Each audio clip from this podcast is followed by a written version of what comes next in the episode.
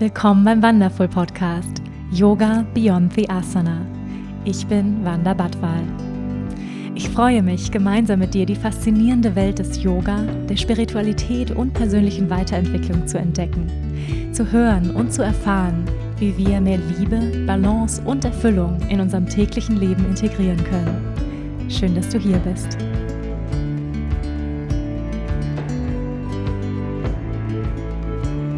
Herzlich willkommen und schön, dass du da bist bei Yoga Beyond the Asana, der Wonderful Podcast. Hey, hey, hey. Wir sind hier bei Teil 2 meiner Geburtserfahrung. Ich hoffe, Teil 1 hat dir schon viel Freude gemacht und ja, war spannend zu lauschen. Bevor wir in den zweiten Teil meiner Geburtsgeschichte eintauchen, möchte ich mir auch hier mit dir die Zeit nehmen, für einen kurzen Moment anzukommen, uns mit uns selbst zu verbinden und wenn du kannst, dann schließ jetzt für einen Moment deine Augen. Atme tief durch die Nase ein und durch den geöffneten Mund aus. Lass los. Tief ein durch die Nase und durch den geöffneten Mund los. Ein durch die Nase und aus durch den geöffneten Mund.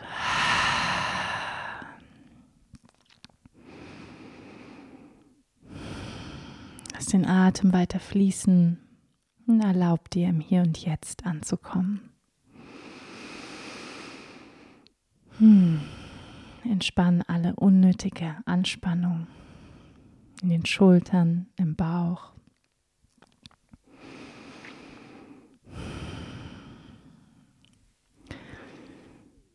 Und dann leg hier nochmal eine Hand auf deinen Herzraum.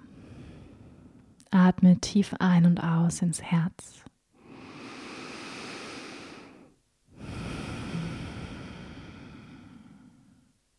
Mit der Einatmung spüre, wie der Herzraum sich weitet. Und mit der Ausatmung spüre, wie das Herz sich entspannt.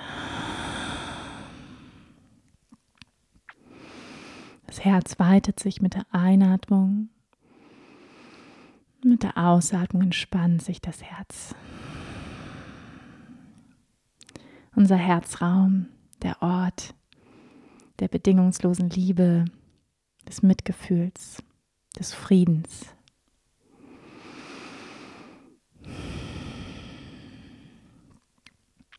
Und von deinem Herzen verbinde dich nochmal mit meinem Herzen. Und verbinde dich mit den Herzen all der Frauen, die dieser Geburtserfahrung lauschen. In tiefer Verbindung zu all unseren Geburtserfahrungen. In Anerkennung der Kraft, des Mutes all der Heldinnen da draußen die Geburt erfahren haben, die Geburt gerockt haben. Hm. Verbinde dich in anerkennendem Mitgefühl. Und lausche jetzt dem zweiten Teil meiner Geschichte mit einem offenen, liebevollen Herzen und dass auch in diesem Teil der Geschichte für dich vielleicht wertvolle Botschaften vorhanden sind, Erkenntnisse. Atme nochmal tief ein und aus, schenk dir selbst und mir ein Lächeln und dann komm wieder in den Raum zurück. Welcome back zu Teil 2 meiner Geburtserfahrung. Da stand ich also mit gepacktem Koffer vor dem Krankenhaus in Starnberg hier im Süden von München und ähm, ja, mir sind die Knie auf jeden Fall weich gewesen, das kann ich sagen.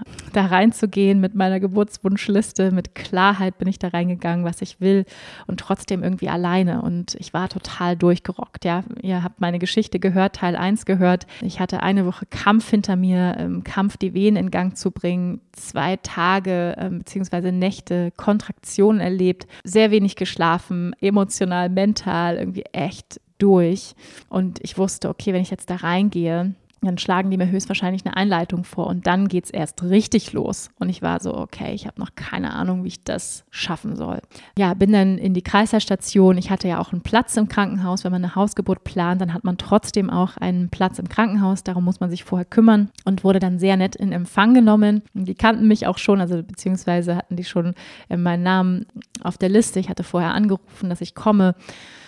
Und ja, wurde dann von einer sehr netten Hebamme im Empfang genommen mit rheinländischem Akzent. Das hat es mir ehrlich gesagt gleich schon viel leichter gemacht. Also ich liebe das ja, Schätzelein, ne? wenn man so ein bisschen Kölsch, so ein bisschen rheinländisch plaudert, ähm, dann komme ich gleich richtig gut drauf, muss ich sagen. Und ähm, die hat mir das dadurch echt leicht gemacht und war super sweet, total lieb zu mir. Und ähm, die wusste ja auch, ich hatte irgendwie echt viel Kampf hinter mir, hatte eine Hausgeburt geplant und äh, war sehr mitfühlend und äh, kooperativ. Sie hat sich dann wirklich mit mir hingesetzt, sich Zeit genommen und ist dann wirklich mit mir diese Geburtswunschliste durchgegangen. Also was ich ganz, ganz toll fand, dann hat mich total ernst genommen und ähm, ja, hat mir dann versichert, dass vieles, was auf dieser Liste steht, sowieso Standard ist in dem Krankenhaus. Sowas wie zum Beispiel das Baby direkt nach der Geburt sofort erstmal auf die Brust der Mutter zu legen. Ja, das war einer meiner Wünsche, das Baby eben nicht wegzunehmen und erstmal zu wiegen und zu messen ähm, und zu waschen, sondern wirklich einfach sofort Bonding, Zeit und sofort an die Brust anlegen. Und dann ein anderer Wunsch von mir war, dass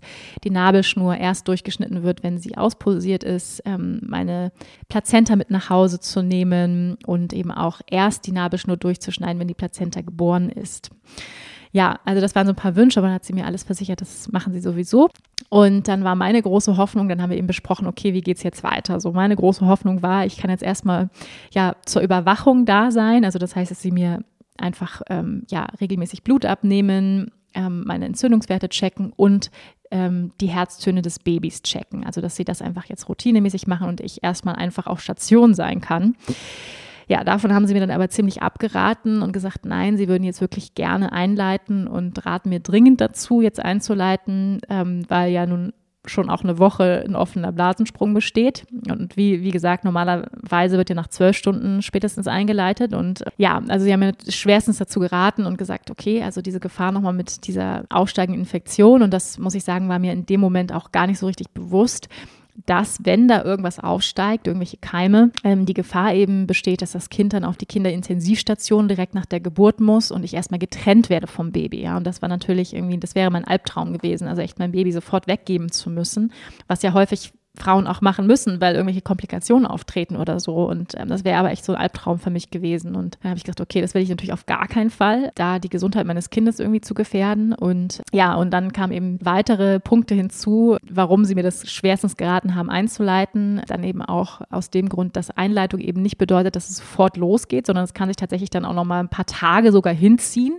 dass dann Wehen kommen. Also haben, haben sie mir dann auch Beispiele genannt von einer Frau, die jetzt eine Woche da war und wo sie jeden Tag irgendwie die die Einleitungsdosis erhöht haben, aber irgendwie nichts passierte. Also dann dachte ich so, oh Gott, jetzt hier noch eine Woche liegen. Oh Gott, ich schaffe es nicht. Ja, also es geht ja gar nicht. Und dann äh, war es eben so, dass ich auch untersucht worden bin und ich hatte natürlich die große, große Hoffnung, dass nach zwei Nächten Kontraktion und all den äh, veneinleitenden natürlichen Maßnahmen, die wir getroffen hatten in der Woche, natürlich der Muttermund schon irgendwie ein bisschen aufgegangen ist. Ja, also Muttermund, das Ende der, der Gebärmutter, ähm, durch den das Baby ja schlussendlich raus muss. Ja, also die Öffnung muss bei 10 Zentimetern sein, damit das Baby geboren werden kann. Ich war mir sicher, also drei, vier Zentimeter, ja, habe ich bestimmt schon geschafft.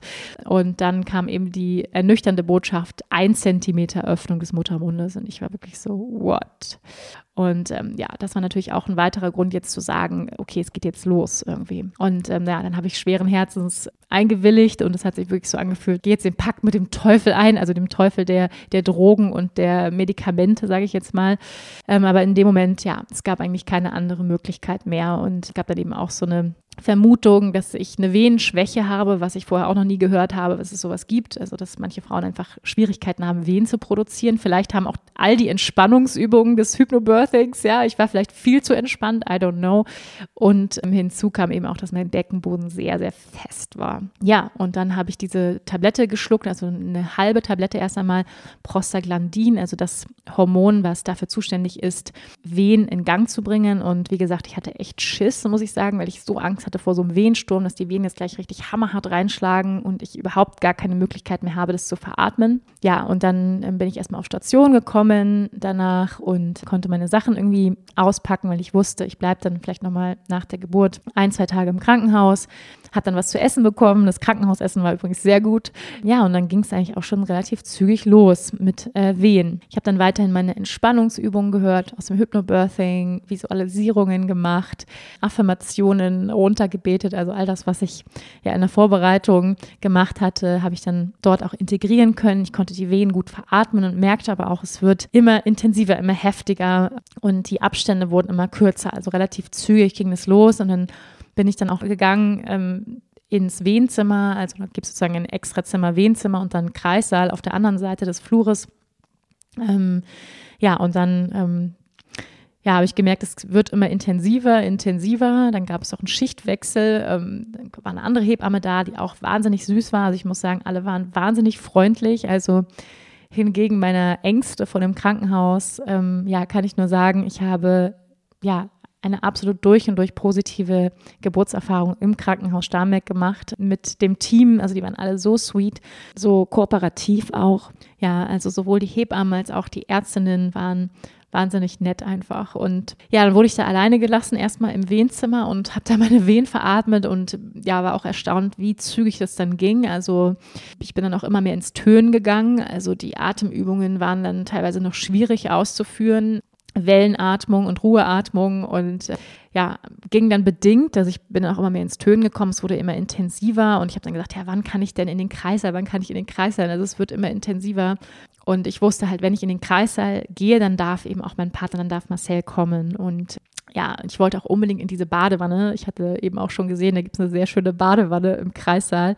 Äh, wirklich ein bisschen wie so ein Whirlpool mit Griffen dran und mit einem Seil drüber und ähm, also, wo man richtig rumtouren kann, also richtig großzügig. Und ich dachte, ich will nur, ich will einfach in diese Badewanne und ich will, dass Marcel kommt. Und ja, und dann durfte ich dann auch irgendwann rüber in den Kreissaal und die haben mir eine Wanne eingelassen und ähm, ja, die Wehen wurden immer intensiver und intensiver und ja, er ist dann gekommen und ja, konnte mich dann, also ich war auch schon ziemlich in meiner Zone, muss ich sagen, also in meiner Wehen-Zone und ähm, ja, er hat mir dann geholfen, eben auch Affirmationen runterzubeten, zu sprechen, mir Meeresrauschen Musik angemacht, die mich, die ich immer gehört habe in der, in der Schwangerschaft, mit der Wellenatmung zu arbeiten. Also es war dann einfach auch total gut, dass er da war und einfach auch eine, ja, eine mentale Unterstützung zu haben. Und ähm, es war dann einfach total gut und ab und zu den Nacken massiert zu bekommen. Und ich bin dann in die Badewanne gegangen und da waren die Wehen dann wesentlich aushaltbarer. Ich habe dann irgendwie noch gescherzt mit meiner Mama, FaceTime gemacht und irgendwie noch gelacht zu dem Zeitpunkt und war so, yay, es geht voll voran und endlich und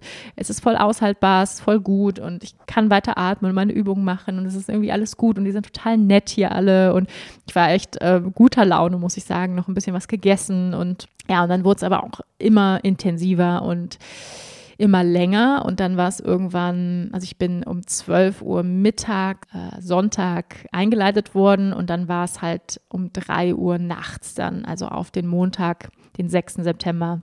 Und ja, war es 3 Uhr nachts und ähm, es war dann schon sehr intensiv, also dass ich wirklich auch nur noch tönen konnte. Also es war wirklich nicht mehr sowas von wegen äh, jetzt noch groß die Entspannungsübung zu machen, sondern das ging dann schon richtig ab. Und ja, bin ich aus der Wanne raus irgendwann und, und merkte irgendwie so, puh, also es, es, wird immer intensiver und dann kam irgendwann die Hebamme und meinte, ja, wir wollen jetzt mal untersuchen, so, wie weit sich denn der Muttermund schon geöffnet hat, wie weit jetzt wir schon vorgearbeitet haben und es waren ja zu dem Zeitpunkt gute 14 Stunden Wehen. Und ich, ja, ihr müsst euch vorstellen, ich war natürlich auch einfach komplett im Arsch. Also ich war fix und fertig, gar nicht gepennt und ich hatte echt ja, ich, ich war echt richtig, richtig fertig. Und ja, dann haben die mich untersucht und dann, ich war ziemlich sicher, okay, sieben Zentimeter, acht Zentimeter bin ich auf jeden Fall offen. Die Wehen sind super intensiv. Ich bin richtig krass am Tönen hier. Es ist richtig heftig. Ja, und dann kam die ernüchternde Nachricht, drei Zentimeter. So nach 14 Stunden zwei Zentimeter geschafft. Und ich war dann wirklich so, dann bin ich echt zusammengebrochen auf der Liege und habe gesagt, ich, ich kann nicht mehr, ich, ich schaffe das nicht mehr, ich bin so fertig, ich bin so müde auch. Ich hatte ja drei Nächte nicht geschlafen. Und dann diese ganze Woche davor und ich war da wirklich, ich kann nicht mehr, ich kann nicht mehr und ähm, ich glaube, ich will einen Kaiserschnitt, ich will einen Kaiserschnitt und das ist wirklich das allerletzte, was ich wollte für die Geburt, ja, das allerletzte und hättest du mich gefragt, dass ich das jemals sagen würde, ja, ich habe sogar Marcel gesagt, sag auf jeden Fall, wenn die vorschlagen Kaiserschnitt, dann sagst du, nein, das wollen wir nicht. Und dann war ich diejenige, die wirklich war, ich will nur irgendwie, dass dieses Baby jetzt hier rauskommt. Ich kann einfach nicht mehr. Und an der Stelle muss ich sagen, da war ich so dankbar dem gesamten Team der Hebammen und der Ärztinnen, die dann zu mir kamen, wirklich zu dritt an meinem Bett standen und auf mich eingeredet haben und gesagt haben, nein, sie brauchen keinen Kaiserschnitt. Nein, sie brauchen keinen Kaiserschnitt. Sie können das noch auf natürlichem Wege, beziehungsweise sie können noch eine Spontangeburt haben. Glauben Sie an sich.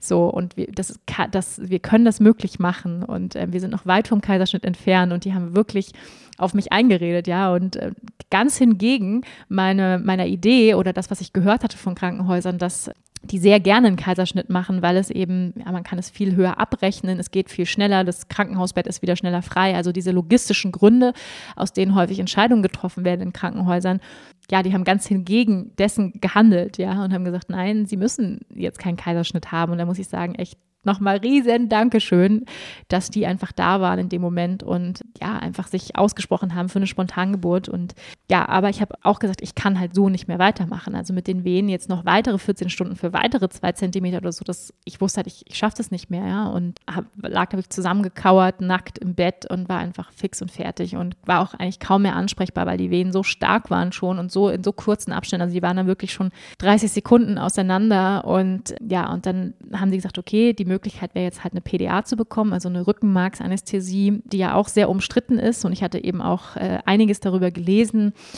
einiges Negatives darüber gelesen und äh, ja, wie gesagt, ich hasse Spritzen und so eine riesige Spritze ins Rückenmark zu bekommen, Halleluja, ähm, da hatte ich richtig Respekt vor und richtig Angst. Und ich hatte eben auch gelesen, dass eine PDA für die Mutter-Kind-Bindung sehr schädlich sein soll. Und in dem Moment habe ich mir gewünscht, dass ich nicht so viel gewusst hätte, ehrlicherweise. Und nicht so viel gelesen hätte.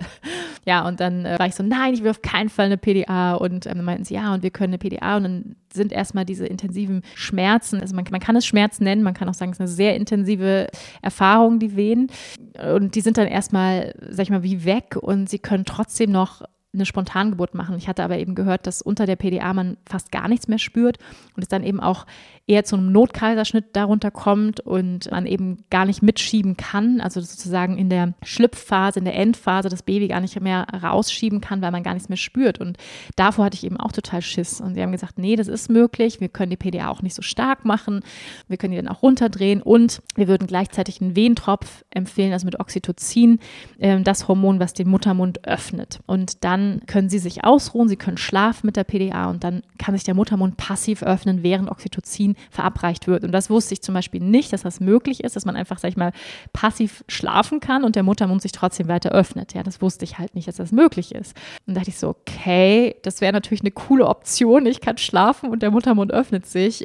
Und ich muss sagen, in dem Moment, es gab, also es, es, gab für mich gar keine andere Möglichkeit mehr. Ich war so am Ende meiner Kräfte und ich muss wirklich sagen, ja, bis ich das sage, muss viel passieren. Ich habe, ja, wie gesagt, äh, gekämpft wie eine Löwin über eine Woche, um ja noch natürlich das Kind zur Welt zu kriegen, ohne Drogen zu Hause. Und ja, es war einfach nicht möglich. Und dann habe ich gesagt, okay, also bevor ich jetzt einen Kaiserschnitt mache, versuche ich das. Ja, ich versuche das wenigstens. Und ja, es war aber auf jeden Fall ein krasser Moment, als ich diese PDA bekommen habe, wirklich so also ja, so eine Geburt, also wenn man irgendwie Themen hat mit Nacktsein äh, vor fremden Menschen, dann äh, ja, ist es auf jeden Fall nicht einfach. Ähm, man, man sitzt da einfach nackt, äh, völlig verletzlich, verwundbar als Frau auf diesem Krankenhausbett.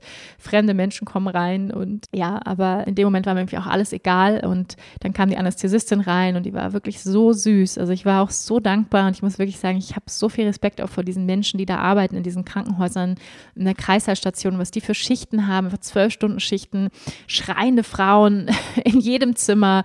Ähm, also krass und die Emotionen und es geht um Leben und Tod teilweise. Also ja, krasse Gefühle, die sich da, Szenen, die sich da abspielen, also wirklich existenziell Wahnsinn. Also ich habe so viel Respekt einfach vor diesem Job auch. Und wenn man dann noch um drei Uhr, vier Uhr morgens einfach super freundlich ist und super süß, dann äh, ja, einfach, einfach toll. Und die waren alle so süß und die Anästhesisten war so cool und Trotzdem muss ich sagen, ich habe am ganzen Körper gezittert. Der kalte Angstschweiß lief mir runter. Also es ja wirklich furchtbar. Mein ganzer Körper hat vor Angst gezittert. Irgendwie mein Baby hat sich dann auch bewegt, hat gespürt, wie viel Angst ich vor dieser Spritze habe. Ich hatte natürlich auch total Schiss, dass der jetzt voll irgendwie da so eine Kanone abkriegt mit ähm, Betäubungsmittel und die haben mir versichert, dass das nicht passiert und dass es wirklich nur lokal wirkt und dass es nicht schlimm ist und so. Und ich war aber auch in dem Moment, es gab einfach keine, keine andere Wahl mehr. Und ja, und dann sagen die, ja, Kind zur Brust jetzt nicht mehr bewegen und dann wird der Rücken abgeklebt und dann kommt diese erstmal eine Betäubungsspritze und dann kommt diese, diese lange Spritze. Ja, das ist ein ziemlicher Oschi. Oh, und ähm, ja, ich hatte echt Schiss, muss ich sagen. Und ähm, die hat das aber ganz, ganz toll gemacht. Und dann, die hat auch ziemlich direkt gewirkt, die PDA. Aber es gab so einen Moment, wo ich dachte, okay, jetzt verlässt meine Seele meinen Körper. Also ich habe wirklich gedacht, ich verliere jetzt komplett das Bewusstsein. Ähm, alles ist in den Hintergrund gerückt und mir wurde auf einmal ganz übel. Ähm, und wo ich echt dachte, okay, ich gehe jetzt on the dark side of life irgendwie. Und ähm, das war ja auch überhaupt nicht das, was ich wollte, ja eigentlich und ähm, sehr weit von meiner Visualisierung entfernt. Und ähm, ja, dann ging es mir aber ziemlich schnell besser. Sie haben dann auch ein kreislaufstabilisierendes Mittel mir gegeben. Also ich hatte ja auch einen Zugang gelegt, also das heißt sowieso ähm, einen Zugang im Arm, dass sozusagen schneller auch Blut abgenommen werden kann. Also es wurde die ganze Zeit parallel, wurden die Herztöne des Babys gemessen, meine Entzündungswerte wurden gecheckt. Aber es war natürlich auch all das, was ich eigentlich nicht wollte, ans Krankenhausbett da irgendwie so gefesselt zu sein, gefühlt ähm, im Liegen. Ja, also ich hatte immer nur gehört, die, Schwerkraft nutzen, die Schwerkraft nutzen in der Geburt, rumlaufen, Vierfüßlerstand, sich dranhängen an irgendetwas und jetzt lag ich halt im Krankenhausbett an Geräte gefesselt. Ja, aber es war wie das Letzte, was ich wollte. Ja, aber wie gesagt, schnell, es ging dann ziemlich schnell, dass die PDA gewirkt hat und ich war dann wirklich so fertig, sofort eingeschlafen und dann geschlafen, geschlafen bis zum nächsten Morgen, irgendwie vier, fünf Stunden geschlafen. Und ja, Marcel hat neben mir geschlafen, wir haben dann was gegessen morgens und irgendwie was Lustiges, äh, in einen lustigen Film geschaut und ähm, so das so ein bisschen irgendwie uns, ja, uns nett gemacht. Und dann irgendwann wurde ich auch wieder untersucht und dann war der Muttermund schon bei acht Zentimetern offen, also es hat seine Wirkung gezeigt und ich war so, yay, es kann doch nicht sein, ich liege lieg hier und äh, spüre nichts. Also ich muss wirklich sagen, ich habe fast nichts mehr gespürt. Also ich konnte auch nicht mehr aufstehen, auf Toilette gehen oder so. Es ist wirklich so, dass man dann, also es gibt, wie gesagt, unterschiedliche Grade. Ich habe jetzt gehört, es gibt sogar eine Walking PDA. Die habe ich nicht bekommen, also dass man noch laufen kann. Ähm, also laufen konnte ich nicht mehr. Ich lag da wirklich am Bett und ja, also und musste auch mit dem Katheter, musste der Urin abgeführt werden. Also wirklich äh, demütigend. also krass, was wir Frauen da einfach äh, ja mitmachen muss ich immer mal so ganz ehrlich sagen. Und ähm, es war mir irgendwie auch, also es war unschön, aber es war mir irgendwie auch egal, weil ich war nur so, ich will einfach, dass dieses Kind jetzt geboren wird. Ich, ich möchte einfach, dass es jetzt vorwärts geht. So. Also da habe ich irgendwie auch alles in Kauf genommen und war einfach so, okay. Aber natürlich ist es einfach ein total beschissenes Gefühl. Man fühlt sich hilflos ausgeliefert, man liegt da so im Bett, man, ich konnte sogar meine Beine nicht mehr bewegen. Ich habe die einfach nicht mehr gespürt. Ja, so, also Muskeln nicht mehr spüren. Das ist schon ein ganz ekliges Gefühl. Ja, und dann um drei, glaube ich, mittags kam dann die Hebamme wieder und hat dann nochmal getestet und nochmal nach dem Muttermund geschaut und dann war es zehn Zentimeter. So, und dann war ich so, Halleluja, hell yes. So, und dann meinte sie, okay, ich komme in einer Stunde wieder um vier, um 16 Uhr ähm, und dann versuchen wir es mal mit Schieben, also mit der Endphase der Geburt. Ja, und dann um 16 Uhr kam die Hebamme dann wieder und hat dann gedacht, okay, hat dann nochmal geschaut nach dem Kopf und der war ziemlich tief im Becken und sie gesagt, okay, wir sind jetzt bereit, ja, bist du bereit? Und ich gesagt, ja, okay, ich bin bereit. Ich wusste aber auch gar nicht, wo soll ich den jetzt hinschieben? Weil ich habe ja kaum was gespürt und haben sie gesagt, okay, wir drehen die PDA ein bisschen runter, dass du ein bisschen was spürst und mitschieben kannst und haben mir dann auch geholfen, wirklich manuell auch geholfen, zu sagen, okay, hier musst du hinschieben und ja, und dann habe ich, habe ich wirklich all meine Kraft nochmal zusammengenommen und die haben mich dann angeleitet, da war noch eine zweite Hebamme, ja, mit bestimmten Atemtechniken. Und diese Atemtechniken waren eben auch komplett entgegen dem, was ich gelernt hatte im Geburtsvorbereitungskurs und auch im Hypnobirthing. Spricht man eben nicht von Pressen und man spricht auch nicht von Atem anhalten. Und im Nachhinein weiß ich jetzt, man kann, ja, man kann ein Kind gebären, ohne den Atem anzuhalten. Das dauert nur wesentlich länger. Also wenn man den Atem anhält und dann mitschiebt, dann geht es schneller vor sich.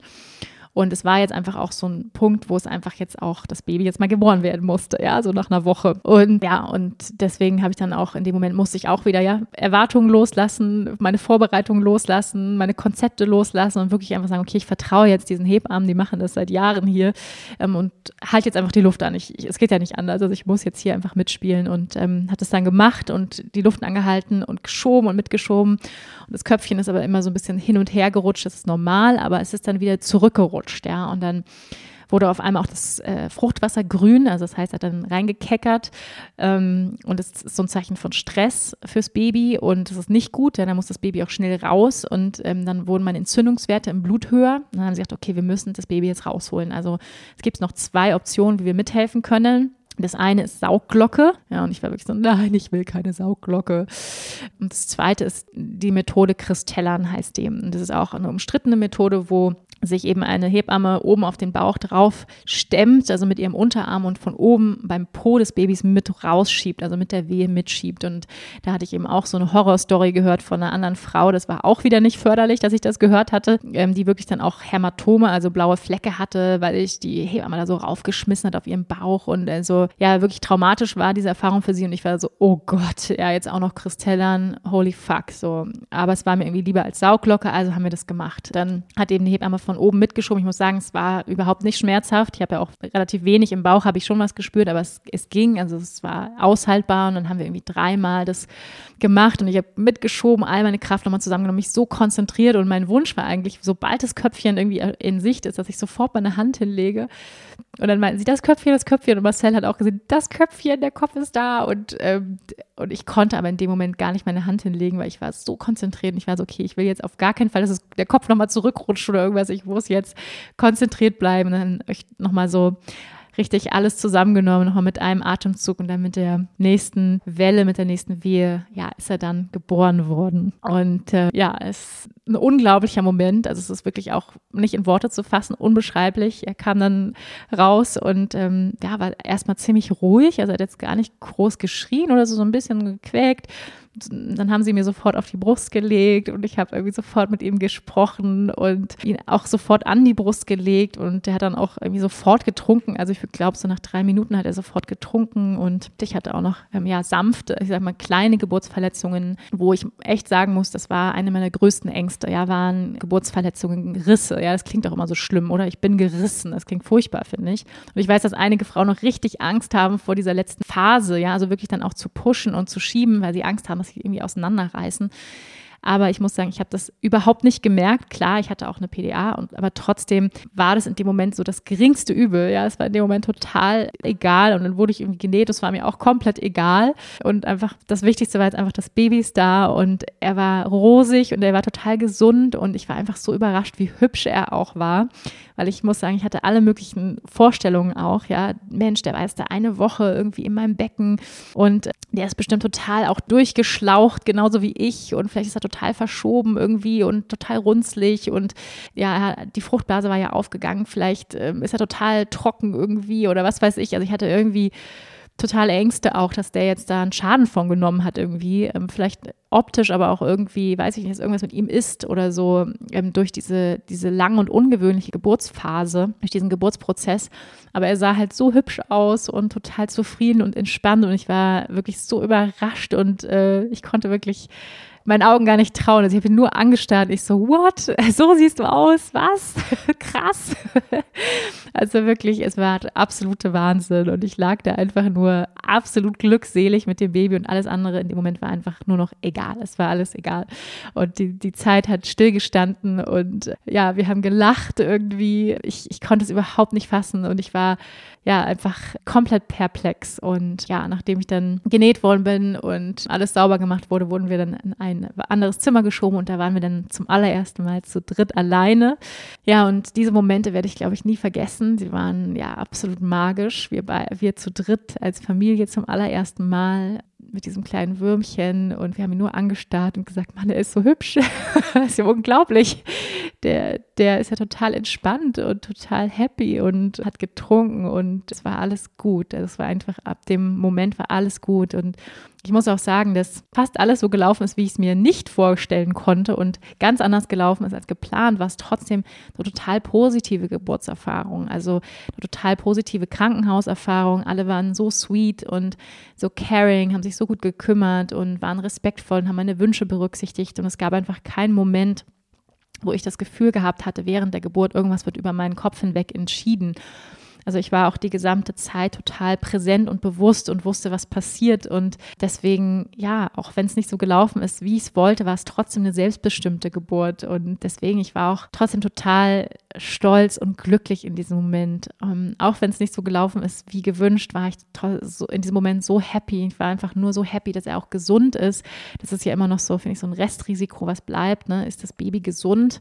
Und alles ist dran, alle zehn Finger. Und äh, wir waren einfach, ja, überwältigt und absolut glückselig und dankbar ja für die Möglichkeiten unserer modernen Medizin, dass es überhaupt sowas gibt wie eine PDA und ähm, Oxytocin, also Wehentropf. Und ja, in früheren Zeiten hätte man das Baby irgendwie aus mir rausschneiden müssen, wahrscheinlich. Ich weiß es nicht. Ja, es wäre irgendwie übler geendet. Ich weiß es nicht. Also einfach diese Möglichkeiten, die wir heutzutage haben, dafür bin ich einfach so, so dankbar.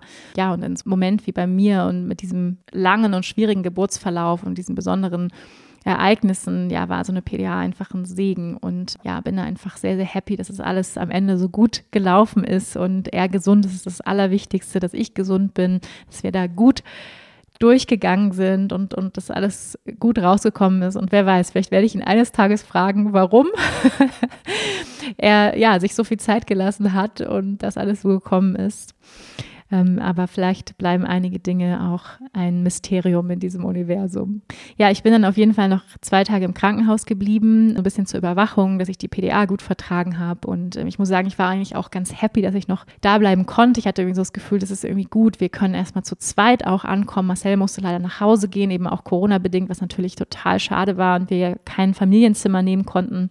Ich war dann aber zum Glück in einem Einzelzimmer und hatte erstmal einfach so die Möglichkeit, mich und ihn ähm, näher zu beschnuppern. Und es war wirklich so ein Gefühl von, und es ist auch bis jetzt jeden Tag so, wenn ich ihn anschaue, dass ich denke, hey, da bist du ja. Ich kenne dich ja schon mein ganzes Leben. So, es ist so ein Gefühl von, wir kennen uns schon seit Anbeginn der Zeit. Also unsere Seelen haben sich verabredet und ähm, er war schon irgendwie immer da. Also so ein Gefühl ist das. So, das. Es fühlt sich so an wie das Natürlichste der Welt, dass er da ist und dass er irgendwie auch schon immer da gewesen ist.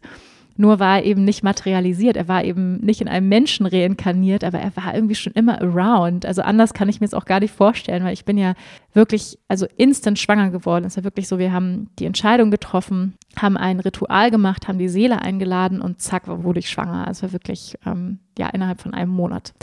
Und äh, das war so krass, dass ich es mir gar nicht anders vorstellen kann, als dass diese Seele einfach in der Pipeline stand und sagt, yes, my turn, here I am. Ja, und so ein Gefühl ist das auch, dass ich einfach ihn anschaue und sage, du warst schon immer da und ich liebe dich so sehr. Also die Liebe, diese bedingungslose Liebe, von denen, von der wir hören, wenn Mütter ähm, über ja, ihre Mutterliebe sprechen, die ist real. die ist real und die kann man auch nicht in Worte fassen. Die ist unbeschreiblich. Also diese Liebe, die ich empfinde für ihn. Und ähm, ich habe ihn immer wieder, also ich glaube, ich habe auch dann zwei Nächte lang eigentlich auch gar nicht geschlafen im Krankenhaus. Ähm, ich habe ihn nur angestarrt und völlig verliebt und fassungslos. Und ähm, er wollte auch immer trinken die ganze Zeit, also Clusterfeeding, ähm, also die ganze Zeit irgendwie an die Brust und konnte eigentlich gar nicht pennen. Also ich war wirklich durch, aber dank der Hormone ähm, war ich total high, also wirklich benebelt ähm, von, von Glückshormonen, Oxytocin und ähm, Endorphine und alles, was da so ausgeschüttet wird an Hormoncocktail, also herrlich. Unglaubliche Gefühle, diese, diese ersten Tage und Stunden nach der Geburt, also unbeschreiblich, wunderschön und ähm, magisch. Und ja, wir haben uns ganz viel Zeit gelassen mit dem Namen. Ähm, er heißt Bodhi. Und wir haben äh, ja gesagt, wir warten, bis er da ist. Also wir fragen seine Seele, wie er heißen möchte. Und ähm, ja, und dann war es, ja, nach ein, wir haben wirklich so, ich glaube, drei Tage gewartet, bis wir ihm einen Namen gegeben haben. Und das war irgendwie auch schön, muss ich sagen, so mit ihm einfach zu sein und zu spüren. Ich hatte ehrlich gesagt diesen Namen, es war schon, schon lange mein Favorit, Bodhi, weil ich natürlich auch ihn in meinem Bauch getragen habe und so natürlich auch schon eine besondere Verbindung mit seiner Seele aufgebaut habe und irgendwie schon, ja, ein sehr deutliches Gefühl zu ihm hatte. Und dass Bodhi einfach der richtige Name für ihn ist. Einige haben mich gefragt, was heißt denn der Name? Der Name kommt aus dem Indischen. Ähm, vielleicht hast du schon mal gehört Bodhisattva oder auch der Bodhi-Baum. Ähm, der Bodhi-Baum ist eine Sorte von Baum, äh, die wächst jetzt nicht hier bei uns in Deutschland, aber in Indien, ähm, in Südostasien. Und ähm, ja, der Bodhi-Baum ist ein wunderschöner Baum, unter dem gesagt wird, der Buddha hat da meditiert und ähm, hat die Erleuchtung erlangt unter dem Bodhi-Baum. Und ein Bodhisattva im, ähm, im, Buddhismus ist ein Mensch, der sich es zur Aufgabe gemacht hat, der nur reinkarniert, weil er ähm, selbst schon befreit ist, also selbst schon erwacht ist, aber er hat es sich zur Aufgabe gemacht, so lange zu leben, bis alle anderen Wesen auch erwacht sind. Also er ist sozusagen ein Heiliger, ein Bodhisattva, jemand, der sich zur Aufgabe gemacht hat, alle anderen Wesen zu befreien in diesem Leben und sein Leben anderen hingibt, um andere zu befreien. Ja, das ist ein Bodhisattva, also eine ganz schöne Bedeutung. Und Bodhi bedeutet übersetzt so viel wie erwachen.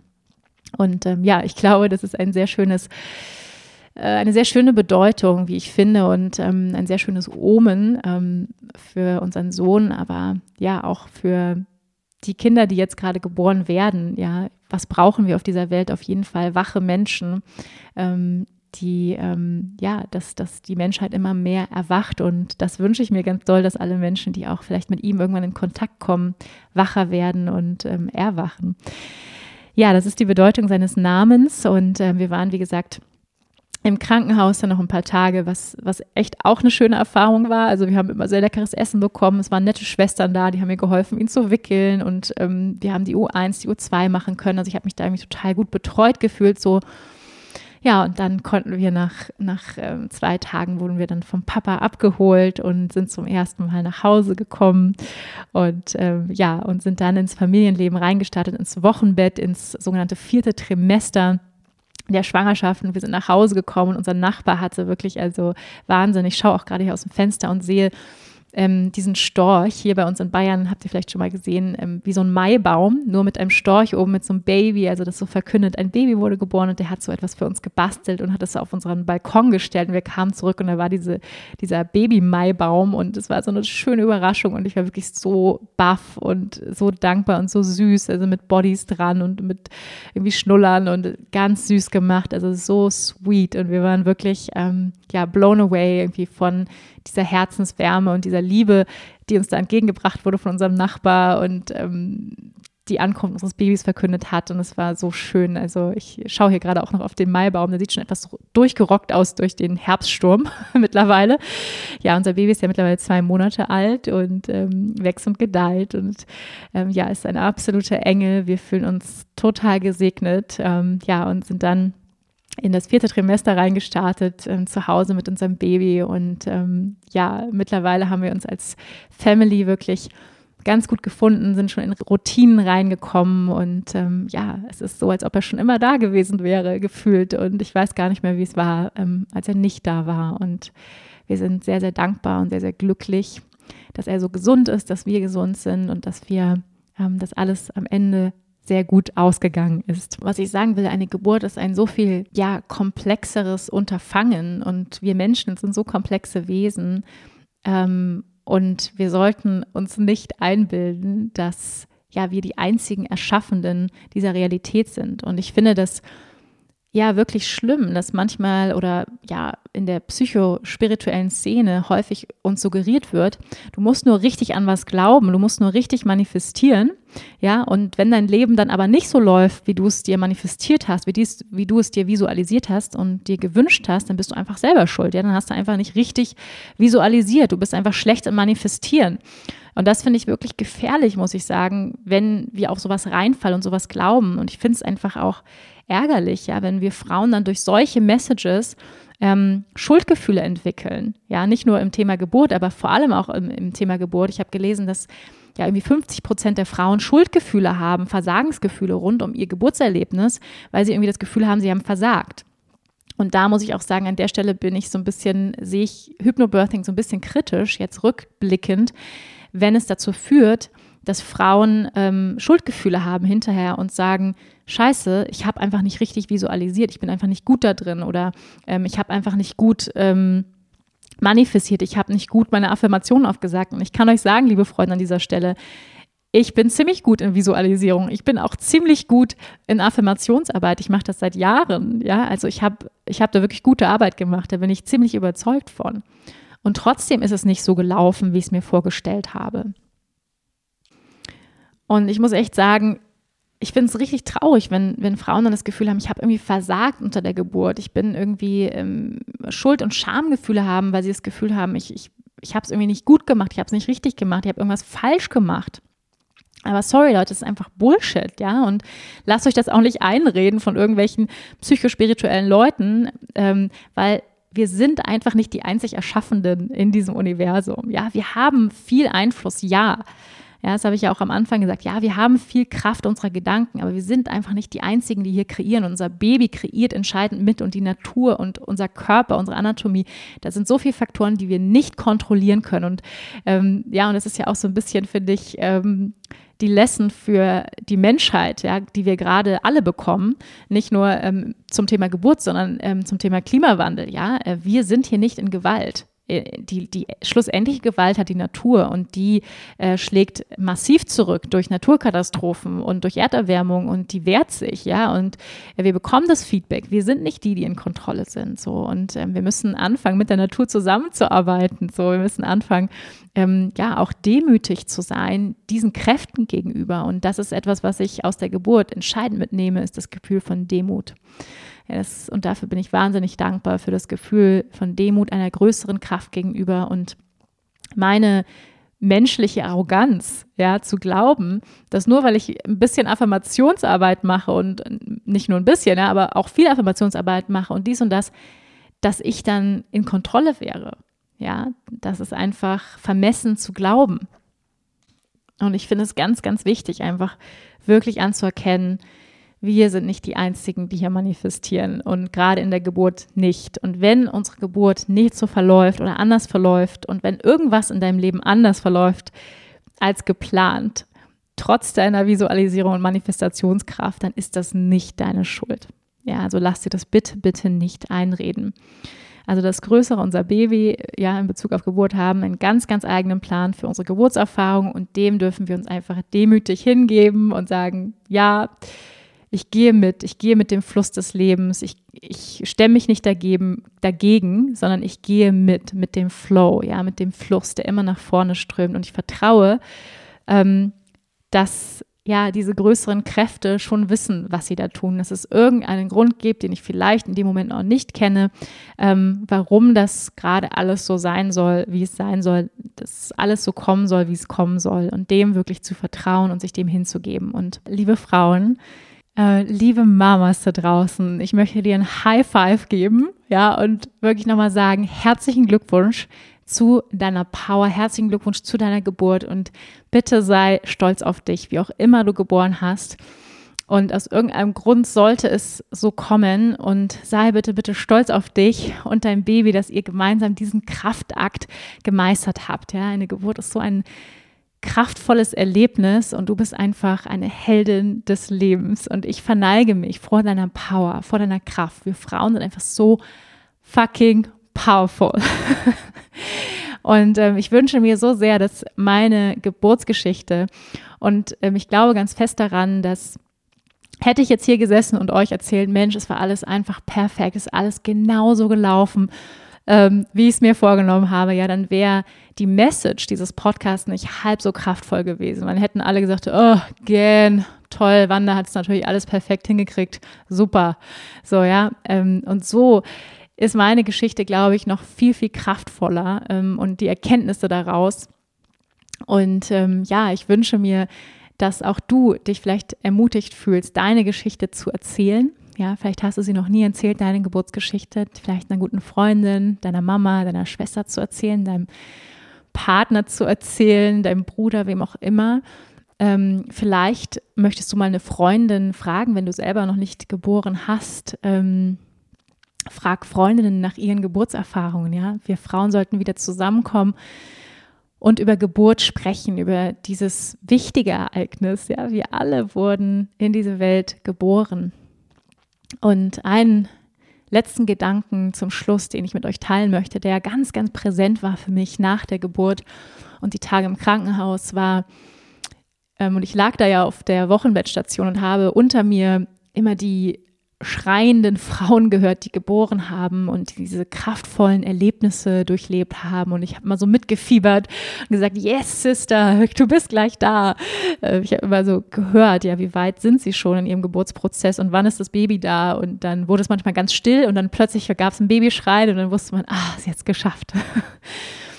Ja, und einfach diese, diese Power, die da abgeht, wirklich jeden Tag in, also tausende von Frauen, die gebären jeden Tag. Und ähm, in hunderte von Frauen in Kreisseelen überall in Deutschland, die jetzt in diesem Moment Babys auf die Welt bringen und ich möchte mich einfach verneigen. Ich habe so viel Respekt vor allen Frauen dieser Welt. Ich fühle mich so verbunden, muss ich sagen, mit euch in dieser kraftvollen Erfahrung. Und ähm, ich habe so viel Respekt auch vor dem Leben. Ja, also das Leben ist einfach so fucking kostbar wenn man selber Leben auf diese Welt bringt. Ja, wir Frauen sind fähig, Leben zu gebären. Wie geil ist das denn? Und, und wenn man Leben gebiert, dann ist da so viel Respekt. Also für mich ist so viel Respekt auch vor meinem Kind, vor diesem Leben, was da, vor dieser Seele, die da geboren wurde. Und ich sage, wow, ja, wow.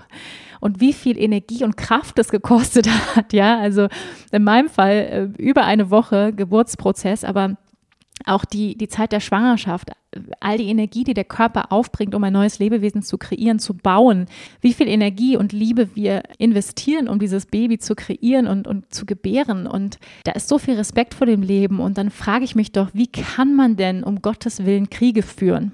Ja, wo Menschen sich gegenseitig das Leben nehmen. Das ist einfach so bescheuert. Es ist einfach so disrespectful dem Leben gegenüber. Ja, es ist so der Natur gegenüber, weil wenn man weiß, ja, wie, wie kraftvoll, also was, was auch für ein Kraftakt ist, ja, was für eine Leistung das ist, wenn eine Frau ein Kind gebiert, dann kann man doch um Gottes Willen kein anderes Wesen, ja, man kann doch einem anderen Wesen dann nicht das Leben nehmen, wenn man weiß, wie heilig, wie kostbar das Leben ist. Und ja, das ist, das waren so Gedanken, die ich ganz, ganz stark hatte. Und ich dachte so, jeder Mensch müsste einmal bei einer Geburt dabei gewesen sein. Jeder Mensch müsste das einmal mitbekommen, auch Männer, vor allem Männer.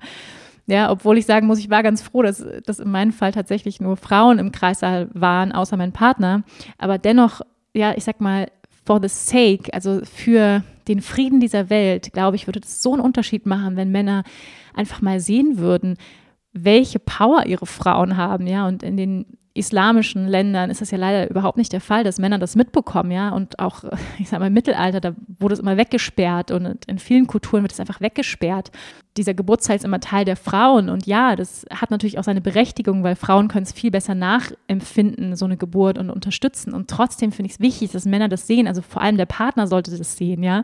Jeder Partner sollte bei der Geburt dabei sein und einfach sehen, wie viel Power seine Frau hat und dadurch einfach auch mehr Respekt für, für die Frau entsteht und für das weibliche Geschlecht. Und ich glaube, das würde so einen Unterschied machen, wenn Männer wirklich immer bei der Geburt dabei sein müssten, ja, und es einfach miterleben und einfach einen Respekt für Leben entwickeln auch, ja, für dieses kostbare Leben und das wünsche ich mir wirklich von Herzen, dass wir alle ja tiefen Respekt für für Leben haben und für die Geburt und für die Frau, ihr Lieben.